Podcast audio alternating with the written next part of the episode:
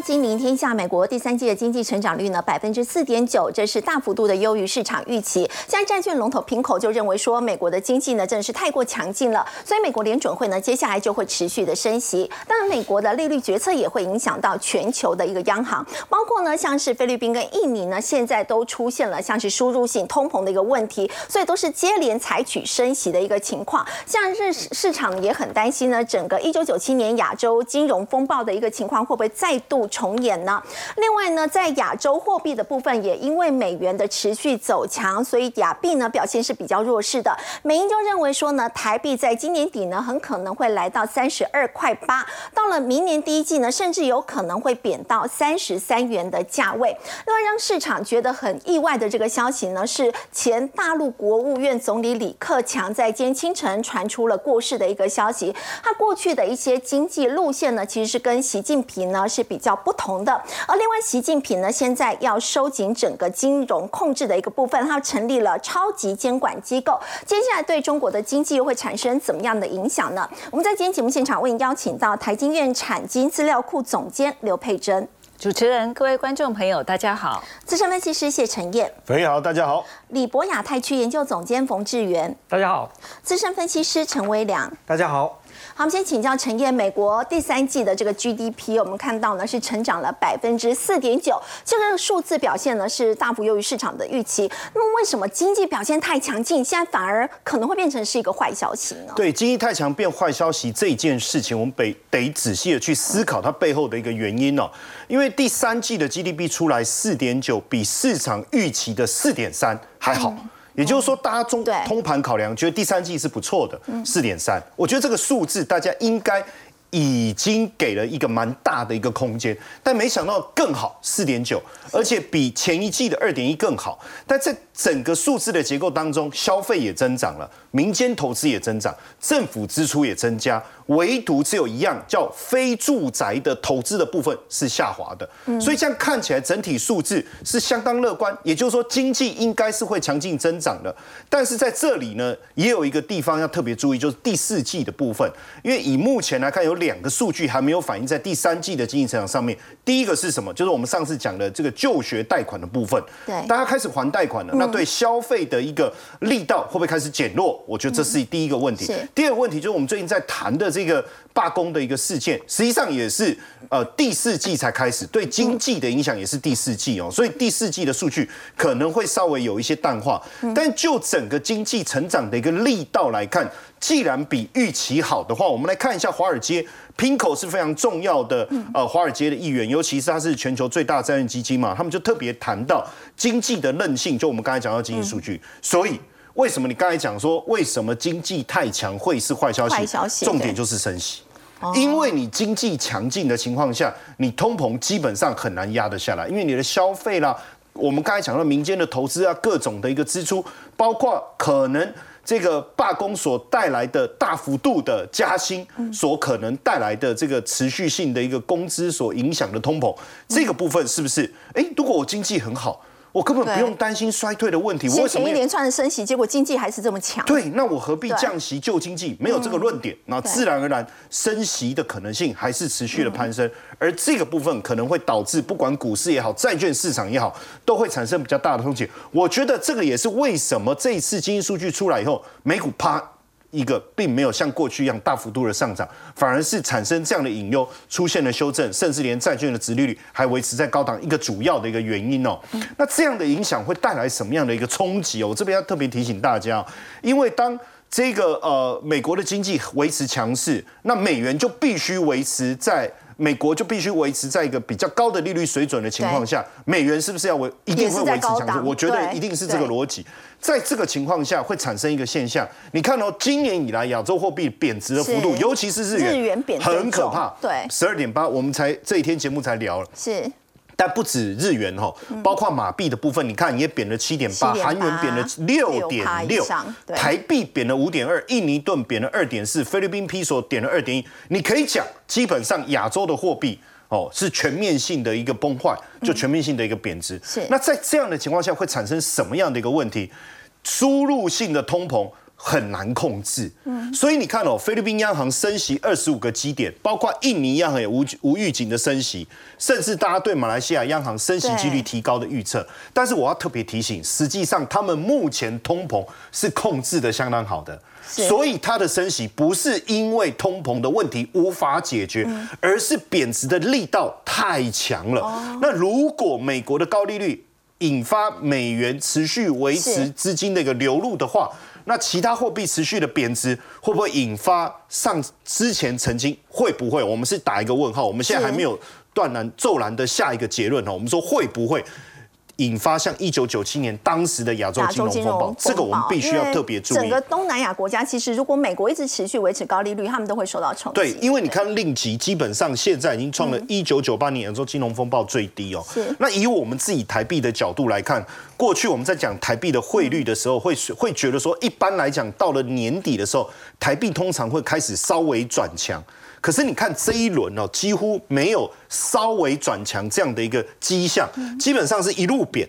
到前几天，我我在我的脸书也有也有我们的呃金立天下的粉丝在问说有没有可能到三十二点四、三十二点五，但是因为我们不方便讨论汇率，但是我们从外资的像你看美银，就以美银的角度来看好了，哦，他就说新台币汇率年底有可能贬到三十二点七，甚至明年第一季到三十三，怎么会这样子？我是我们的经济问题吗？还是我们股市问题？不是，是因为美元太强，所以这个部分台呃汇率太弱的问题。有可能引发的输入性通膨，势必会导致各个亚洲的央行要重新去思考它的利率政策，这会带来另外一个金融上面的压力，值得观察。好，再请教陈燕，其实今天让市场都觉得真的很震惊的一个消息，就是中国国务院的前总理李克强在清晨他传出过世的一个消息。不过在过去，大家提到李克强，就会觉得好像经济路线跟习近平不太一样，不管是清零政策啊、地摊经济，两个人的看法都是不同的。对，呃，因为呃。实际上就是说，在这十年当中，李克强的一个经济的一个角度，确实跟习近平有很大不同。呃，他在第十五大的时候，其实就已经进入政治局了，所以很多人原本认为应该他是下一个接班人，但是没想到在最后投票的时候是习近平胜出，当然他就顺理成章接了总理的位置。当然也我觉得也非常的适合，因为他是北大法律跟经济哦两个领域非常专业的。这样的一个背景，所以大家认为说他来接总理的角色，其实非常的适合。只是说一开始的时候，他当然当时他接任总理的时候，记者访问他，他讲到一个行大道、民为本、利天下的一个角度，大家也认为说未来经济应该会很有机会，呃，很有机会。嗯，他的角度是什么？他认为。供给跟需求必须要同时并进，尤其是要发展所谓的经济结构的调整，让产业往高端这个方向去集中。但是习近平当时一开始所提出来的政策，就是希望供给侧的一个改革，而供给侧的改革变成跟经济结构调整去发展产业高端的方向，似乎是有些不同。因为供给侧的改革就变成，比如说，呃，他去针对中小企业你的环保问题呀，哦，那或者就是说。呃，有种国进民退这样的概念，所以导致企业的状态开始不断的在萎缩，因为他认为这样的一个去杠杆、去库存，实际上供给侧改革之后。你的供给跟需求就能够取得一个平衡，似乎跟习呃这个这个李克强的角度有很大的一个不同。是，那当然这样的一个状况，我们在看这次清零政策的时候就非常的明显，因为在二零二二年五月的时候，李克强就公开的表示说，清零就是说你强迫强制要做到清零这件事情，一定会引发经济放缓。可是当时我们也知道，习近平的想法跟做法其实都是非常的极端，就是我要清零，我一定要清零。那时候。还蛮坚持的哦，一定要清零。没错，所以你看哦，在这个这个啊，这个是二零二二年五月，当时其实是要求清零，那就是你一定要戴口罩。对。可是他去视察的时候，到云南去视察的时候，并没有戴口罩，所以大家会觉得说，哎，你怎么会公开的，好像跟习近平 的政策有一种作对哈？当然，这是也也因为这样子啊，实际上大家现在在讨论李克强的时候，也开始在思考说。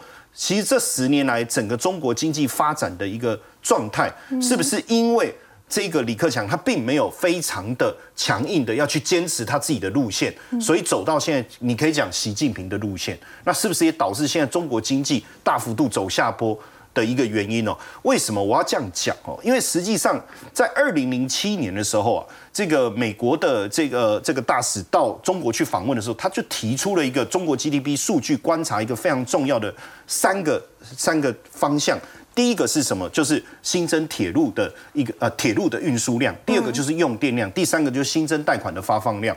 他认为这个数据的一个整合，其实更能够去观察到整个中国经济的一个发展。嗯后来《经济学人》在二零一零年的时候，也真的用了这个东西，把它称为叫做李克强指标。他们也发现它跟 GDP 的走势相当的贴近，但是它可能波幅更大，也就代表说不好的时候，它真的能够更反映出来；好的时候，它还能反映出来。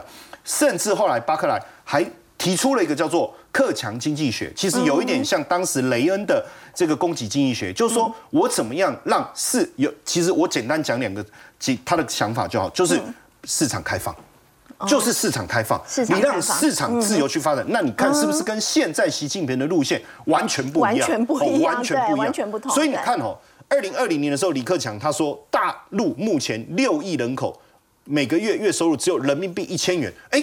你看，这个跟习近平他们在讲的脱贫啊，哎，中共中央已经多次都强调要脱贫了，结果李克强竟然讲说有这么多人，六亿人口的月收入只有一千块左右，一千块人民币。所以对我来讲，从经济面的角度，他其实看到了真实的一个情况，对，他也看到了一个应该要怎么样去做结构性调整，一个非常重要的一个出发点。但是就习近平的角度而言，哎，不是这样。他认为我们做到脱贫，那是不是比较从政治面的角度去做观察？是你看哦，他之前在讲这个呃地摊经济的时候，我相信在疫情回来，大家也都发现，不管就业率大幅度的攀升也好，不管是经济结构在习近平的主主导之下出现了大幅度的下滑也好。实际上，大家都在想怎么救经济，对不对？好，李克强就提出了一个非常重要的关键。我们节目确实也当时帮他特别的好好的宣导了一下，叫地摊经济，就是他说人间的烟火，中国的生机。当时市场是非常的兴奋，我要讲有非常多的省市，当时在李克强提出了地摊经济的想法之后，他们就马上跟进哦，马上跟进。我们当时节目还。还帮大家取得第一手的这个画面，有没有去看？哎，你看，真的很多地方都开始摆摊了。哎，他们以前城管不是都会抓吗？会干嘛吗？怎么这一次没有了啊？真的，李克强。的这个指导，让大家开始去思考，往这个方向走。至少它可以创造一些就业的岗位。对，可是很，因为毕竟地摊经济本来就可以在用比较低的成本之下去出发，可是很快的，你知道吗？北京日报就批评这个就是官媒，官媒他就说地摊经济不适合北京，那不适合北京，可以上海可以吗？浙江可以吗？广州可以吗？不是。他讲直接在讲说，央视在直接讲，我觉得一开始他会觉得说，哦，我不要一开始就给不给李克强面子。可是后来的报道说，地摊经济不是治百病啊，你脱离实际啊，你不要盲目跟风。所以都是吐槽李克强的。我觉得这个很明显，当然一定是呃上面的受受益，那还有谁？比李比李克强大的还有谁？那当然就是习近平了哦。嗯。所以从这整个来看呢，是不是也因为中国经济持续的下滑，让人民币持续的贬值，引发了？这个这个美元跟中国之间货币的一个弱势，所以未来到底有没有办法让中国的经济重新走出一个新的方向？我觉得还是要看后李克强时代的作为是什么样的。好，刚陈彦到我们看到，这是中国呢前国务院总理李克强在今天传出过世的消息，让市场真的觉得很震惊。哇，他过去呢，刚陈彦有特别提到，跟习近平在经济路线呢看法就已经是比较南辕北辙，是完全不同。那么习近平到底接下来面对中国经济的疲弱，他是怎么样的一个想法？我们要请教冯总监了。金融时报呢最新他们报道说，习近平啊现在正在对一个强大的新的超级监管机构要做调整，这个监管。管机构现在到底要用来做什么呢？那么接下来呢，就是他要去削弱中国人行，还有原本的一些像是国家机构，譬如说像是这个中国证监会，以后有点会比较像是变成是虚设这样的情况嘛，然后大权在握嘛。对，其实呢，中国未来的金融监管可能会出现一个翻天覆地的一个大变化哦。对，为什么会这样子呢？就是刚刚比如所讲到，他要成立一个新超级监管机构，这个机构是什么呢？就是。国家金融监督总局管理总局，对，哇，要凌驾于人行跟所谓的证监会之上，那也就是说，他的手要把它伸进去里面做一个整个金融监管。第一个呢，我们看一下它规模很大。下个礼拜呢，它要开一个所谓的一个呃全国金融会议，而且它招募了多少？将近一百个官员，这么多。招募官从员，中国人民银行这个发改会哦，还有很多的证监会里面去找这些一百个官员，这造成一个现象哦，有一些人哦原本是在银行的，对。结果没想到这个银行的行长哦，现在呢他的官阶可能会比人行还要高，人行的行长还要高，很特别哦。那这有几个猫腻，第一个猫腻是什么呢？因为习近平跟国务院副总理何立峰呢一起去了，之前去了人行。人行对，这是他是呃掌权十年以来的第一次。对，这个有一点点很难想象，大家可以想象，就是说总统去了这个央行去拜访一样，然后他要做什么事情呢？哦，其实就是要弱化整个人行的一个嗯他们的一个功能哦。过去来讲，其实大家可以发现到，不管是台湾或者是美国的话，嗯呃，其实每一个金融呃监管机构都是负责不一样的事情。对，哦，人行呃，或者是说包括像联准会，或者是我们台湾的央行，最主要就是货币政策。嗯是那它是一个超然单位。对它是我举个例来超然独立例子来说就像在川普时代啊，对于叶伦奶奶再怎么样不满意，是这个川普再怎么跋扈，都不可能伸伸进去联总会的手去做这样的一个决定。可是现在不一样了，嗯对如果有这个新超级监管机构的话，那是不是代表说未来高层哦，习大大就可以决定说，未来人行可以升息就升息，降息就降息，那就完全没有一个独立超然的一个单位了，对不对？所以呢，这个影响是非常的大。那么第二点呢，其实这个有征兆可循，因为呢，在今年三月份的时候，在呃中国的这个人民代表大会。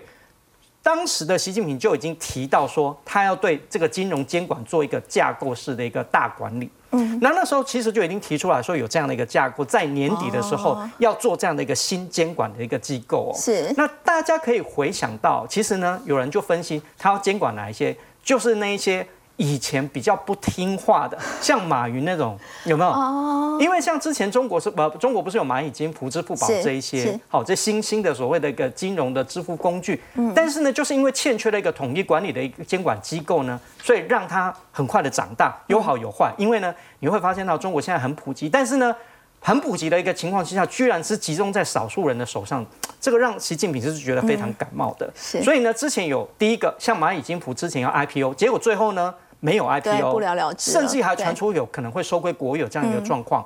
所以呢，这个新监管机构呢，其实未来要做的，可能它就会伸进去这个中国所有的一个金融业务管理里面去做所有的一个呃掌控。所以呢，这个影响呢是非常的一个巨大包。括人行，包括证监会，可能都是要必须受到监控这样子。，那这个监管呢，延伸到什么部分呢？我们看地方上也有，因为你看哦，中国国务院已经对像天津、重庆、辽宁、贵州这些十二个债务状况非常严重的省区啊。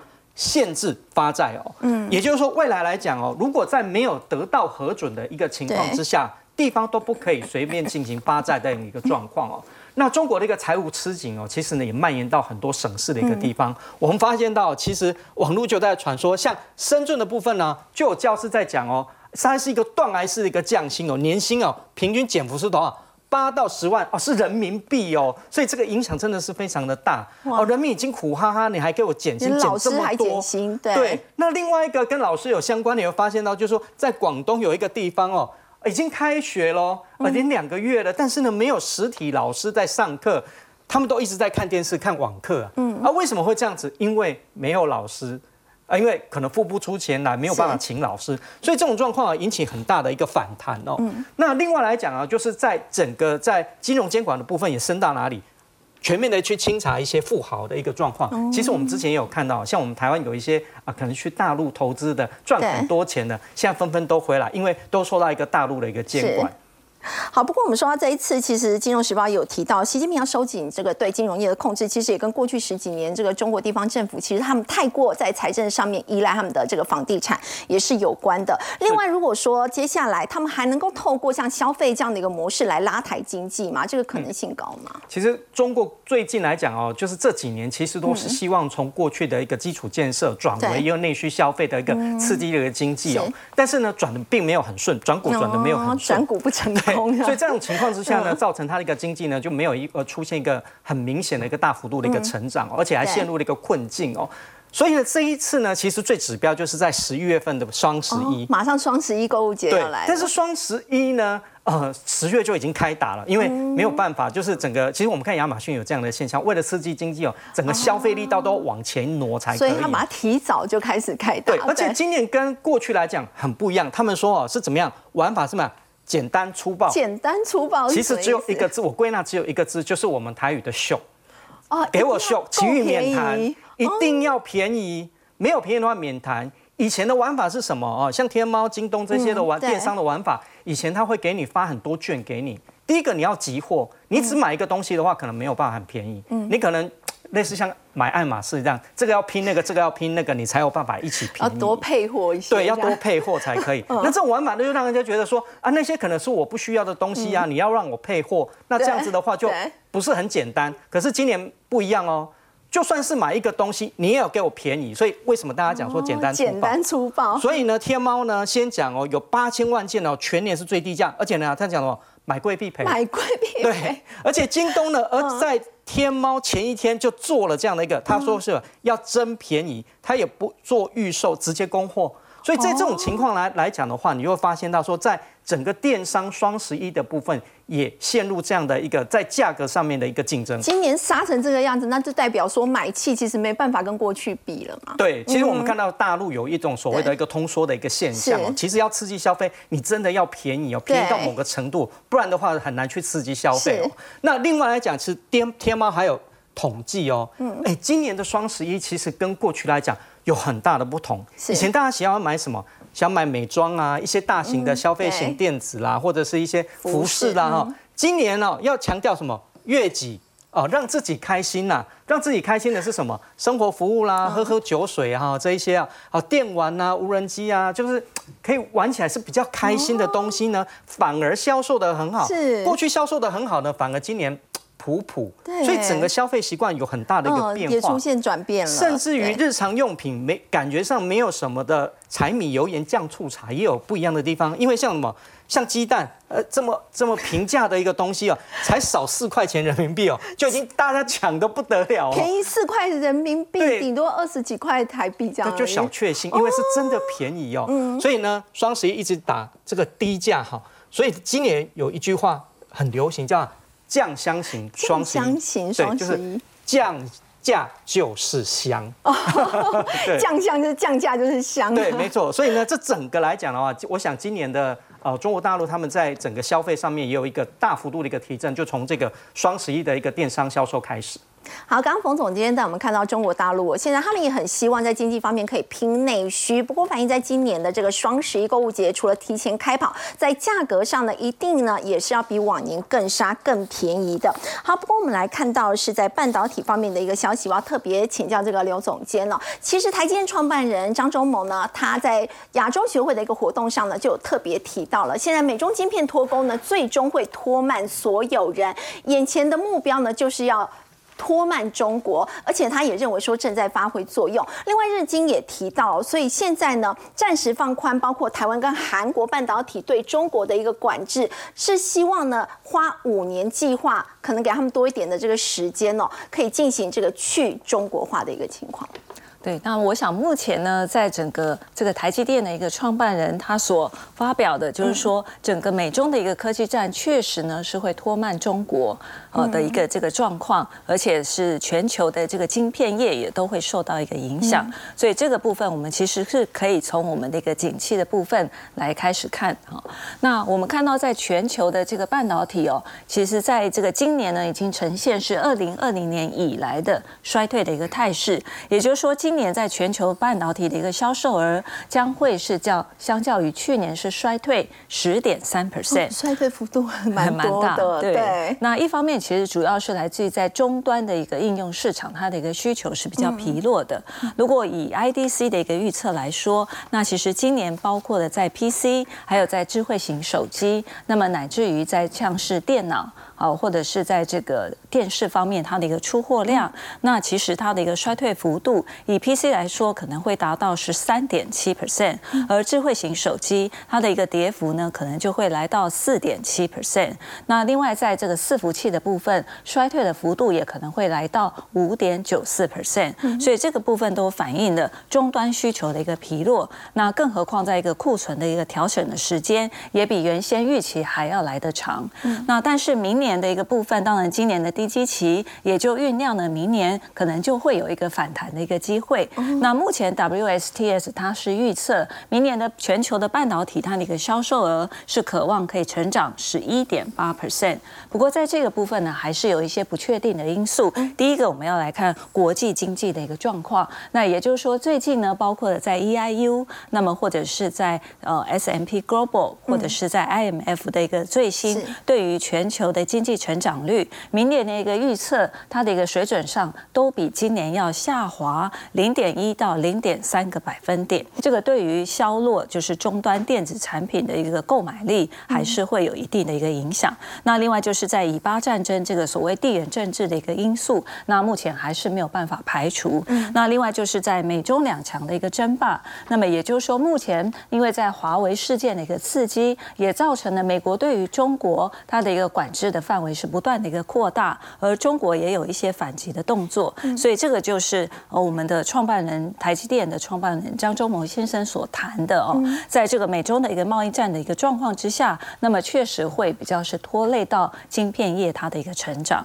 所以我认为在未来的一个这个明年的一个增长幅度，可能就还是会有一些变数。那如果以台湾来讲呢，整个半导体的这个产值的状况，那台湾的部分，我们看到在去年其实是它的一个成长幅度是非常高的哦。那去年我们的这个规模四点八三兆，可以说是创下史上的新高，而且呢，这个成长幅度是十八点五 percent，可以明显的是高于在我们全球去年只有三点三 percent 的一个水准。但是呢，我们可以看到在今年呢，因为当然当然景气的一个变化，所以就只剩下四点二二兆，而且在整个跌幅上也来到了十二点七 percent，这个是。明显比较高于这个全球的一个状况哦。那今年全年当然包括了在这个 IC 设计业、晶圆代工，或者是在这个记忆体啊，还有在封测的部分，都是呈现全面性下跌的一个态势。那当然我们要特别关注的就是在库存的一个部分。那当然在前一阵子台积电的一个法说会，然后他已经谈到就是说，那么现阶段库存其实在今年的第四季就渴望恢复到一个比较正常的一个水位。那现阶段也确实有看到 PC，还有在智慧型手机，它的一个终端需求是有出现早期复苏的一个态势。那在此我们还是要特别的关注哦。那么当然就是说，当然库存水准会到了一个正常水位之后，还是要看客户什么时候会重启它的整体的一个下单的一个循环。那如果在整个需求还是不明朗的话，这个客户的一个下单还是会处于在所谓的一个极短单来作为一个阴影，所以这个是要特别观察的。那另外我们来看指标厂商，就是台积电的部分。那先前呢，当然在美国 AI 的最新的一个禁令的一个管制范围的扩大，那其实因为台积电它在 AI 的这个部分呢，大大概只有这个占比是六个 percent 哦。那反过头来，这是对于辉达，然后再对于中国，那所以对台积电的影响大概只有一到两个 percent，所以是影响是非常有限的。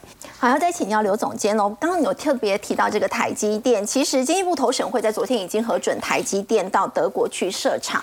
那么大家想到这个台积电在海外的一个布局嘛，在美国的部分就是比较出现延宕的情况，那么日本的推展进度就比较快。那么未来在德国呢，欧洲方面要请这个总监带我们了解。是，那我想台积电呢，整体的一个这个策略已经非常的明显的做了一个转变。过去呢，百分之九十的产能都是集中在台湾。那现阶段的话，我们可以看到已经开始就是我们先进制程还是放在台湾的，但是呢，在成熟制程已经开始慢慢的转往其他的一个地区。当然，我们的生产重镇还是放在这个台湾本岛的一个部分哦。那虽然近期有包括像龙潭上的一些争议，不过我相信呃，在两纳米以及一点四纳米还是会选择坐落在台湾呢。不管是在中科或者是南科或者是高雄地区。好，那另外我们可以看到就是在中国的部分，那当然在最近台积电或者是在这个三星的部分，确实也已经获得到这个中就是美国它无限期的这个设备的一个这个所谓的这个管制哦，已经有放松了。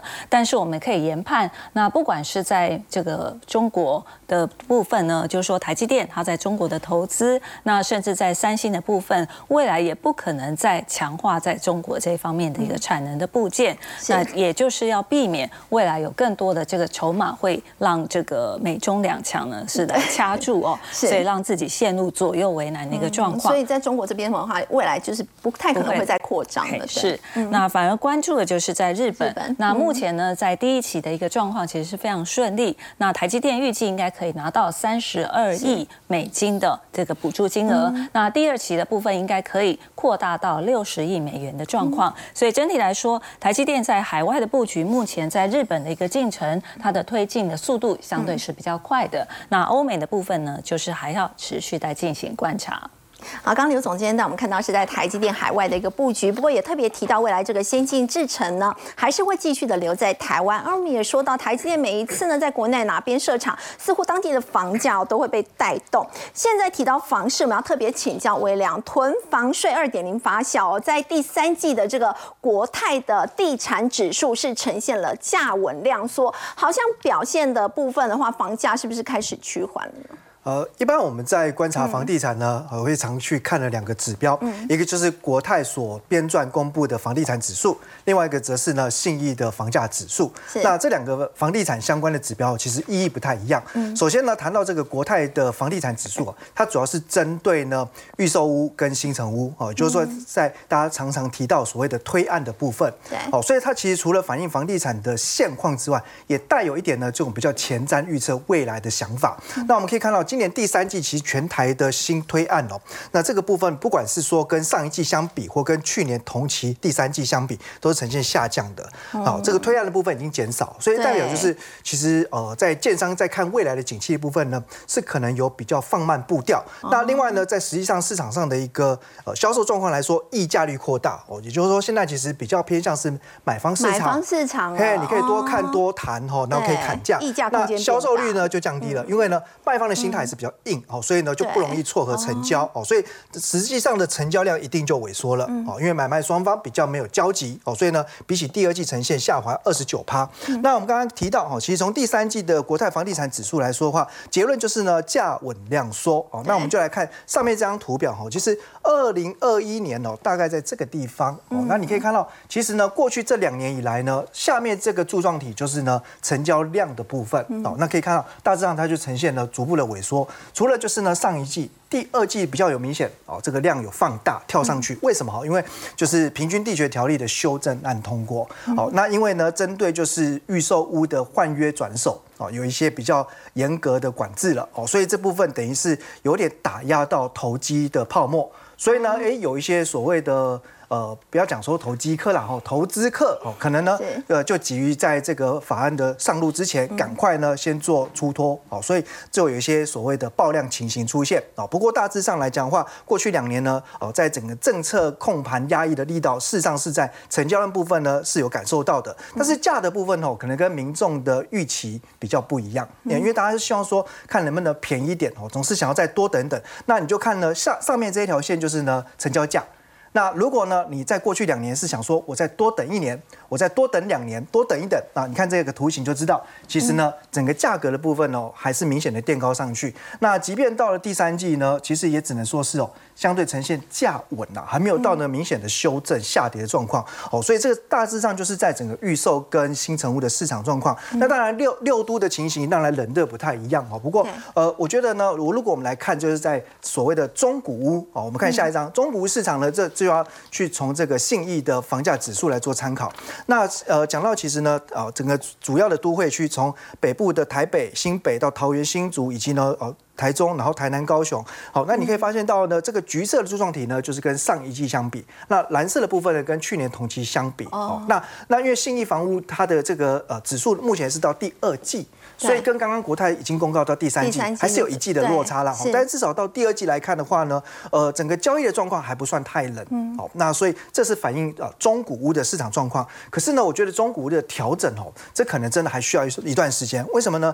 因为现在台湾的整个七都哦，就是就是呃，另外我们就是把这个呃台台北新新北新竹桃园台中台南全部加起来之后呢，这个总存量来看的话哦，现在这个库存的水准哦，其实还是在历史相对高档，然后才刚修正，那也就代表说哈，现在在中古屋的市场其实呃带去化的余屋还是蛮多的。那要怎么样才算是回到一个比较健康的水准呢？根据过去的一个常态来看，大概是要回到六万至七万栋左右，差不多就是在这一条线以下。哦，所以各位看，现在目前来讲话呢，偏离这个正常库存水准其实非常远。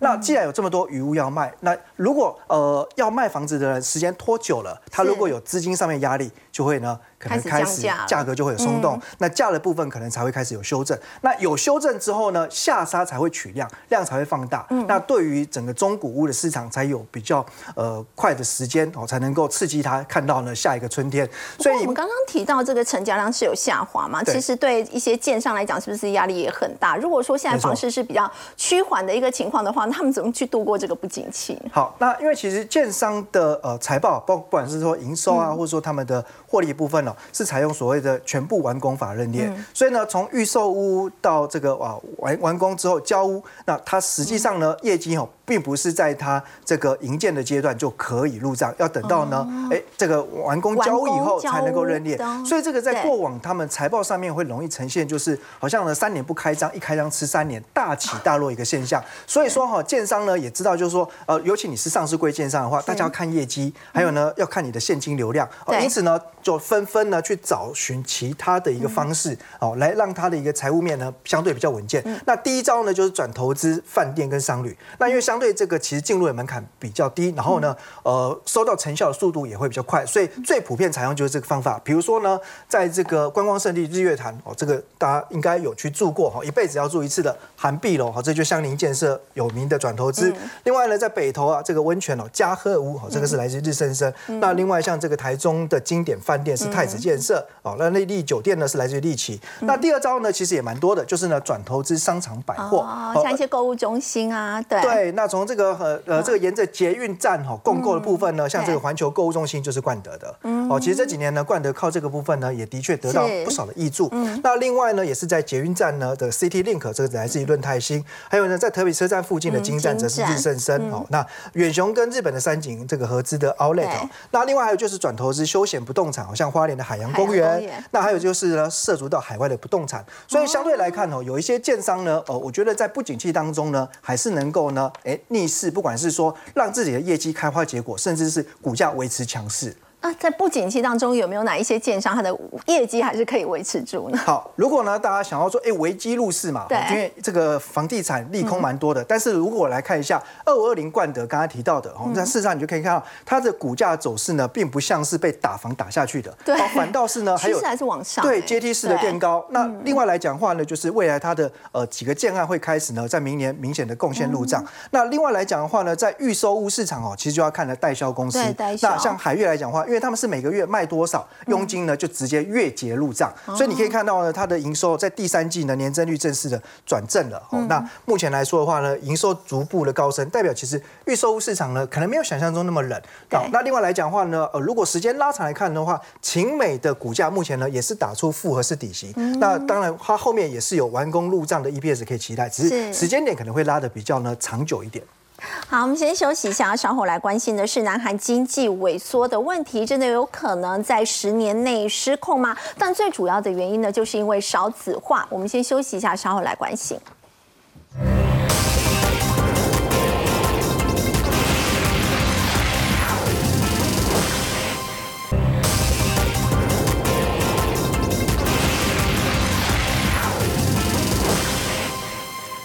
经济萎缩的问题呢，真的有可能在十年之内就会失控吗？而且问题是出在少子化。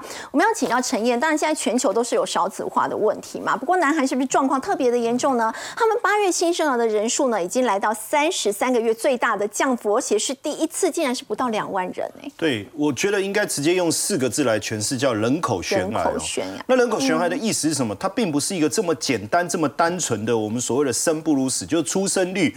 不如这个这个呃死亡率，因为你看这个死亡的状况跟这个出生的状况已经四十六个月，就是说死亡的人数大于出生的人数，已经四十六个月，所以也就是说，已经有很长一段时间人口是持续在减少当中哦。那刚才你特别画的这个三十三个月。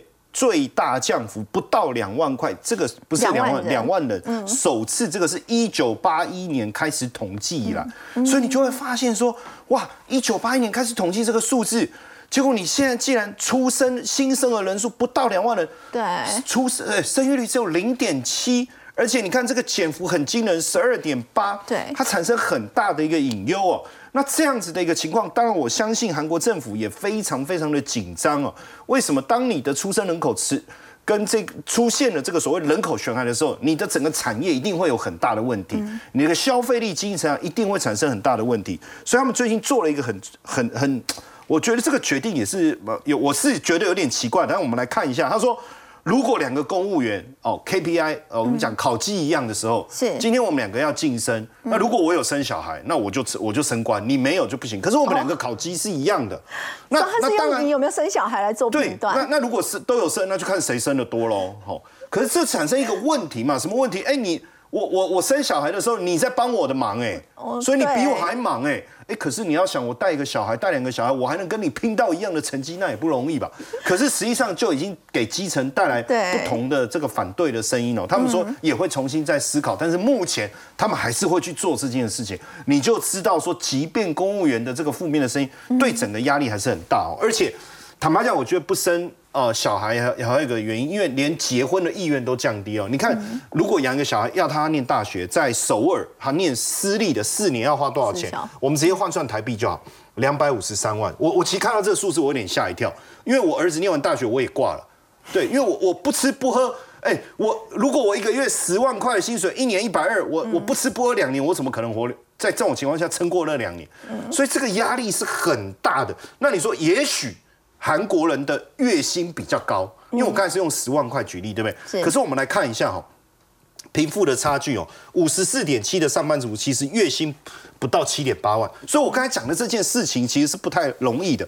十万块以上只有四分之一，所以真正念大学的是谁？就是这些继承者们，三百个继承者们，因为他们的这个收入哦，他们的他们呃，要说不能讲收入，就继承了二点六亿。既然这四年还增加一点八倍，所以房地产啊、股市啊，贫富差距很大，甚至大家为了省钱，你看这些民众开始去吃 B 级品。什么叫 B 级品？同样苹果可能有一些瑕疵，我是觉得还好啦，长得不一样，进去出来都一样嘛哈。但是问题是你就会发现说，大家在这个部分为了这个生活的压力，开始有一些妥协。好，那所以我们去看一下哦，这个最呃有新这个这个经经济呃这个应该说专家的。这个警告了哈，就是说人口的问题、生育的问题，可能会让南海的经济赶快萎缩。不过最近看起来是还是有一些好现象哦，说包括 GDP 的部分零点六已经比预期来得好，甚至我们在讲出口的部分哦，出口的部分对他们出口贡献非常大，就是记忆体。对，我觉得当然跟全球的景气开始复苏也有关系，因为包含了呃主要就在半导体跟汽车这两个部分嘛。哦，那十月前二十天的出货量已经来到年增八点六了。对，那。从九月以来，去年九月来这第一次的年增正的增长。那我们当然看海力士啊，它最新财报说第三季还在赔钱，可是亏损的金额已经大幅度缩小了，而且第一轮的业务在亏损之后，两季之后又开始重新赚钱，所以或许他们很紧张这个这个人口悬崖的问题。不过看起来出口已经开始慢慢增温，但随着如果人口悬崖的问题能够解决的话，或许对韩国未来是有一些机会。但是从这个地方，我们要去思考这个新的一个出口数字的转变，给未来带来什么样投资的机会？好，我们先休息一下，稍后来关心呢。台股在今天呢，最后这个涨势是有点收敛的，那么反而是这个生技股，尤其是比较低基期的一些生技股，在今天呢表现可以说相当的亮眼。我们先休息一下，稍后来关心。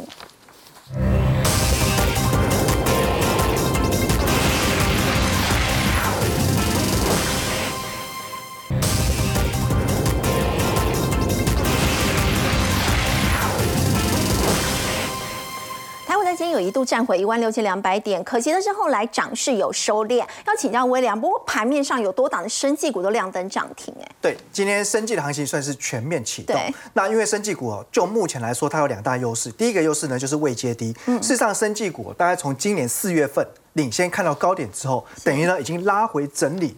半年了，六个月时间这样过去了，所以相较于其他类股，它目前呢位阶是最低的。好，那在拉回整理这段时间呢，融资也大幅度沉淀，然后呢相对来说成交量也萎缩，所以目前呢只要呢哎稍微点火发动的话，其实很容易呢就出现这种报复性上涨行情。所以可以看到呢这两天哦，生技股呢都有点在做加温，特别像今天很明显就是生技股股王宝瑞亮灯涨停板。所以呢当这种呢高价的股票敢往前冲的时候，生技股的中价位的、中低价位的大家就动。起来哦，所以我认为下个礼拜呢，生技股的买盘延续应该是可以预期的。那其中如果呢，你比较希望说，哎，是有呢法人琢磨有业绩可以参考，心里买起来比较安定嘛。因为以前生技股常常就是做梦加投机，卡去买呢吼，到到最后常常就是就是都被套牢。所以这边来讲的话，我觉得哈，呃，一七九五美食它是从学名药厂陆续的在做转型哈。那目前来看呢，就是来自于抗血癌药在美国的市占率持续的扩大，所以它今年上半年就已经赚了九点四三元了，而且。而且呢，这个呃抗血癌药毛利差不多八成以上。八十趴的毛利带动它上半年的毛利已经逼近六成。那技术面来讲的话，已经突破了下降压力线。好，那法人也有买进，成交量也放大，所以其实呢，价量配合得宜。下周有回撤短期均线可以留意。另外呢，如果你稍微可以承受一点风险的话，四七四三合一，这个它多头的故事哦未完待续。其实讲很久就是呢，这个糖尿病的哈这个足溃疡的新药，那其实在今年已经陆续取得很多国家的药证，但现在重点只有一个，就是呢年底之前应该有机会拿下中。国的药证，那当然有期待就有想象哦。不过呢，如果怕避免伤害的话，还是呢要沿着上升趋势线设好停利停损点。那最近其实价量都有增温，代表人气有回笼。那事实上呢，也是可以呢小量的酌量参与一下。好，另外我们先休息一下，稍后来看到是呢，美国股市呢现在走势震荡，不过按照历史资料呢，通常十月底触底之后呢是有机会迎接年底的一个行情的。那么现在美股基金是不是已经来到了最适当的好买点呢？我们先休息一下，稍后来关心。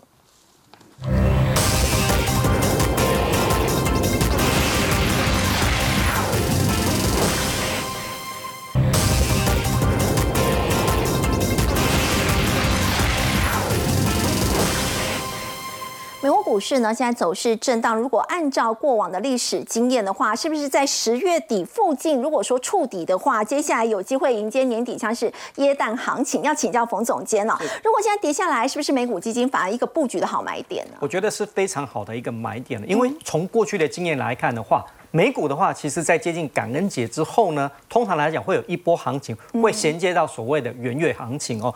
那最近来讲，其实科技股跌得密密麻麻，你看这个。Google 母公司 Alphabet，其实它财报我个人觉得是非常的不错。连它不管是在净利或营收也好，都成长的还蛮超出预期的。大概只有在云端的部分也是成长，但是成长二十二个 percent，大家就不能够接受哦。那另外来讲，微软在云端事业的部分其实也成长的很不错。那么 Meta 呢，其实它在降成本的部分降的很多，所以它净利的部分大幅成长一百六十四个 percent，很高。那最近公布的亚马逊呢，它净利也成长超过两百五十以上。所以你从这几个财报来讲哦。当然来讲，从财报的面来看的话，我个人是觉得是蛮可圈可点，但是没有办法，因为受到所谓的直利率的一个轰炸，所以你看他们最近五天的一个跌幅其实都还蛮大的。嗯，可是呢，虽然美股最近震荡很大，但是我们看台湾可以买得到的这些美股基金表现还是很亮眼哦。可是有一个特色。被动型管理哦，比这个主动式管理来的好哦。你看前三档的话，他们的今年以来绩效都超越主动型的部分哦。嗯。但这些就是主动型的基金经理呢，可能要打屁股，因为表现都没有比被动型的来的好。但是不管怎么样，你看它这个内容结构来讲，都是属于大型的科技股哦。是。另外来讲，我觉得台湾的投资人非常聪明，他们已经感受到这个气味，所以你看到。盘中零股交易在昨天的部分哦，包括有好多档的这些，像这个零零七五七的部分哦，它成交量比前一天还大大